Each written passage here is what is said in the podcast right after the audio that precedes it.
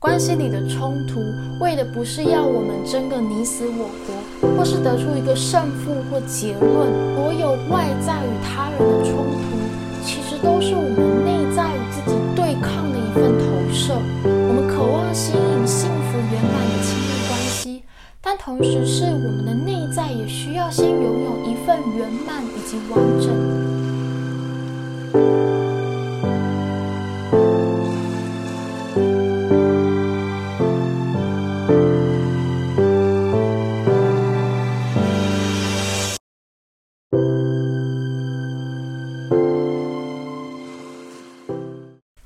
Hello，大家好，我是 Susan，我是一名西塔疗愈导师，也是阴影工作教练。感谢宇宙让你来到我的频道，在我的频道里会和大家分享灵性觉醒和身心灵疗愈的主题，带着大家一步步探索内在，稳定自身能量频率，同时活出富足且自由的生命。所以，如果你对以上内容有兴趣的话，欢迎你按下订阅，开启小铃铛，才不会错过我之后最新的影片哦。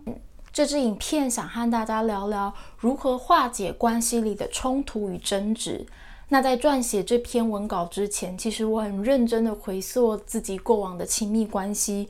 我真实的发现，亲密关系真的是一面照妖镜，它总是很真实的把我们内心最不愿意看到的自己以及那一面照映在对方身上。而很刚好的，在我灵性学习的旅途当中，最初让我想要改变的，也是从关系的困境开始。所以今天的分享，我想要从卡普曼戏剧三角形开始切入，去探索关系里可能会有的角色以及剧情。这个三角模型理论最初是源自于人际关系沟通分析学派，美国心理学家 Stephen Carman 延续这份概念，在一九六六年发表卡普曼戏剧三角。他发现人类在人际互动中，经常会无意识地上演由这三个角色所构成的戏剧，分别是加害者、受害者以及拯救者。就如同一出有张力的戏剧，通常会有三种角色：坏人、英雄以及无辜的人。举例来说，卡通《哆啦 A 梦》里的剧情，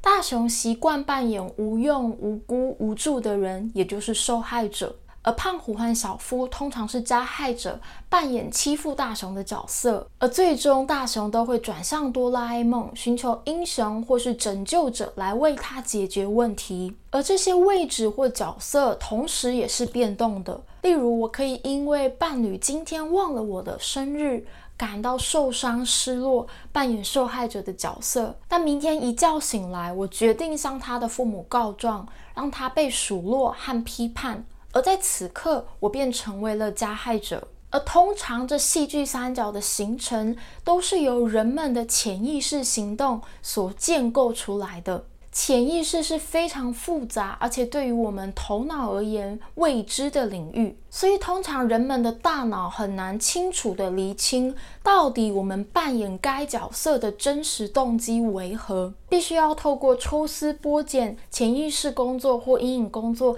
才能够去觉察到内在的起心动念。而通常，我们的潜意识选择扮演该角色，是因为对潜意识而言，这个角色是相对舒服、安全而且有利益的。这个利益或好处通常是很隐微的，所以很难用一般的逻辑分析去验证而成。例如，对担任受害者的大雄而言，他可以因此逃避生活里的责任，不需要反省自己或痛定思痛改变。但如果我们更深入的去探讨，可能发现扮演受害者对他而言，其实是透过把自己放在关系里的低位，才可以被家人或所爱的人所看见或给予关注。因此，这份起心动念对于受害者而言，可能是来自于内在对于爱的匮乏以及渴求；而担任拯救者的人，他不断的为受害者承担责任与困境，把自己的能量、时间和精力给出去。但同时，内在的他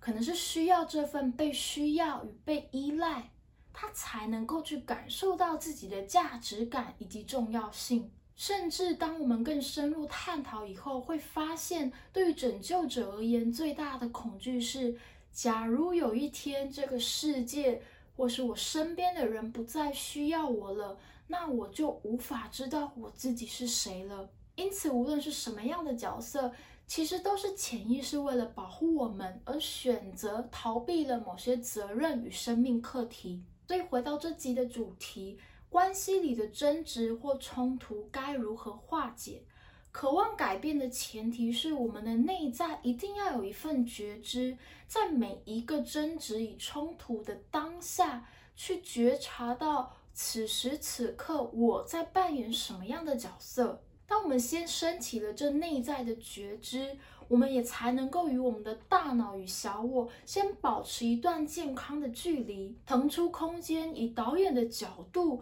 去观察着正在扮演戏剧里的所有人们。而当这份觉知一次次变得更清晰了以后，我们可以做的是去试图理解自己在扮演这个角色背后的起心动念为何。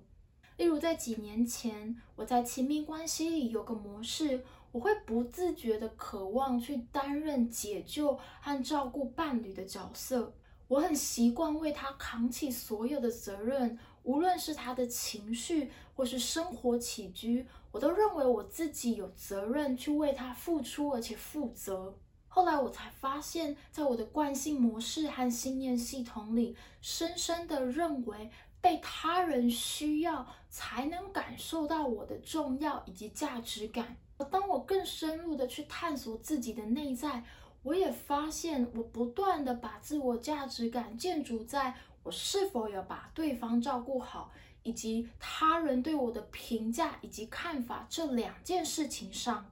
原因是最深层的我自己其实是看不见自己的价值以及重要的。而同时，我的内在自我有一部分也是非常的匮乏以及空洞的。当我抽丝剥茧以后，不断的挖掘自己的潜意识，才看见了自己的脆弱、自卑以及匮乏，以及那个非常渴望被无条件支持以及被爱的那一个内在自我。而当时，我不断的扮演拯救者，散发出拯救他人的能量，而我的伴侣也很顺理成章的扮演了受害者。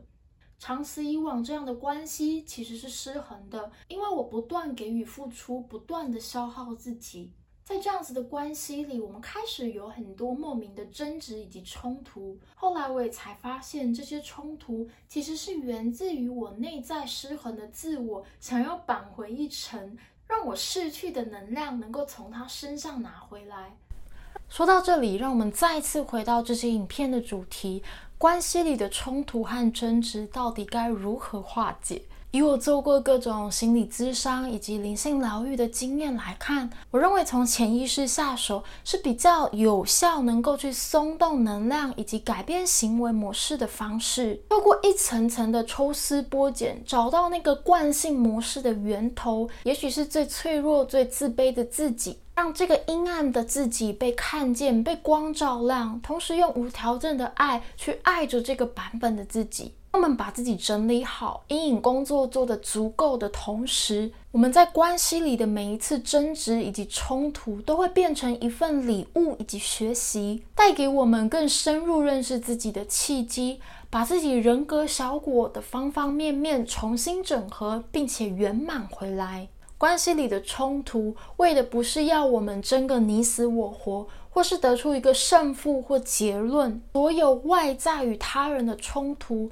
其实都是我们内在与自己对抗的一份投射。我们渴望吸引幸福圆满的亲密关系，但同时是我们的内在也需要先拥有一份圆满以及完整。而圆满的定义，不是只有光明的本质，而是有光也有暗。有善也有恶，去认知到我们与这整个世界其实都是一个整体，去练习面对人性里的阳光与黑暗，我们都能够平等去看待，也拥有一份包容与慈悲，这才是圆满的真谛。所以最后想跟大家分享的是，与其聚焦于外在的冲突该如何化解，更好的方式是我们可以先把焦点从外在移到内在。先去感受与理解自己内心与自己的冲突以及失衡，可能是负面情绪或负面的意向，先去一步步的整合和同理这个面向的自己，我们才会有更多的能量去协调外在的关系。好哦，今天这支影片就到这里，希望这支影片对你的生命有一点点的启发。也欢迎你帮我按赞和分享，不要忘记订阅和开启小铃铛，才不会错过我之后最新的影片哦。那如果对一对一个案工作有兴趣的话，我把链接放在下方留言处，欢迎你与我联络。谢谢你，那我们下支影片见。我是 Susan，祝福大家。